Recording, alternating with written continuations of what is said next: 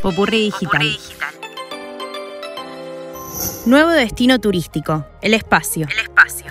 El hombre más rico del planeta, Jeff Bezos, viajó en su propio cohete al espacio exterior el martes 20 de julio de 2021. Poco después de las 10 de la mañana de Argentina, coincidiendo con el aniversario número 52 del primer aterrizaje en la Luna.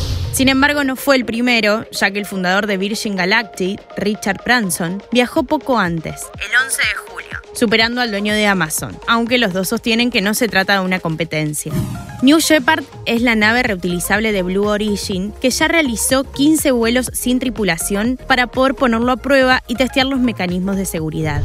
Junto al fundador de Amazon, viajó la aviadora Wally Funk de 82 años, mayor edad de la historia, y el holandés Oliver Demen de 18 años, quien es considerado el más joven y el primer La tripulación la completó su hermano menor Mark, quien dirige la Bezos Family Foundation y trabaja como bombero voluntario. El gran ausente en este viaje fue el ganador de una subasta por un asiento para poder viajar, de 28 millones de dólares, pero tuvo problemas de agenda y participará en un vuelo futuro. La nave New Shepard ascendió a una velocidad superior a Mach 3 en la escala supersónica, impulsado por hidrógeno y oxígeno líquidos, sin producir emisiones de carbono.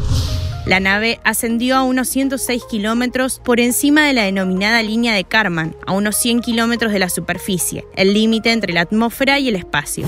Después del ascenso, la cápsula se separó de su propulsor. Luego de que los astronautas pasaron unos minutos en el espacio, la cápsula descendió en caída libre antes de desplegar sus tres paracaídas gigantes que frenaron el descenso antes de que un retropropulsor permitiera un aterrizaje suave en el desierto.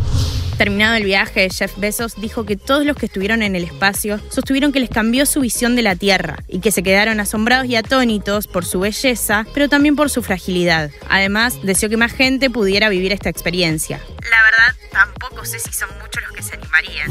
Blue Origin planea dos vuelos más para este año y muchos más para 2022. El CEO informó el domingo que el próximo lanzamiento podría realizarse en septiembre u octubre de este año. Soy Sofía Yolastra. Conoce más en popurridigital.com. Popurri